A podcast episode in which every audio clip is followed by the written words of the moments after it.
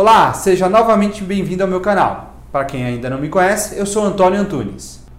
No vídeo de hoje eu vou falar sobre uma nova tese para restituir e não pagar a multa de 10% que é paga no FGTS quando você dispensa algum funcionário.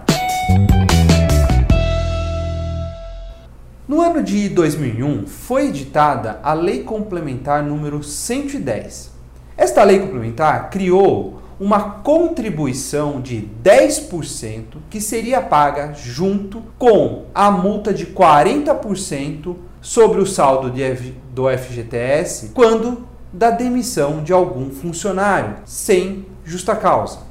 Esta contribuição de 10%, que era paga junto com a multa rescisória do FGTS, ela servia para cobrir as despesas do governo com a reposição dos índices inflacionários em razão dos expurgos dos planos econômicos da década de 90.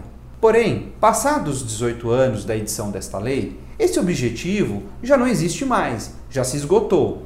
Desta forma, esta contribuição passou a ser questionada judicialmente e os tribunais têm concedido decisões autorizando as empresas a não pagar essa contribuição de 10% e também a restituir os valores pagos em rescisões dos últimos cinco anos. Vale informar também que este tema está pendente de julgamento definitivo no STF através de um recurso extraordinário com efeito de repercussão geral.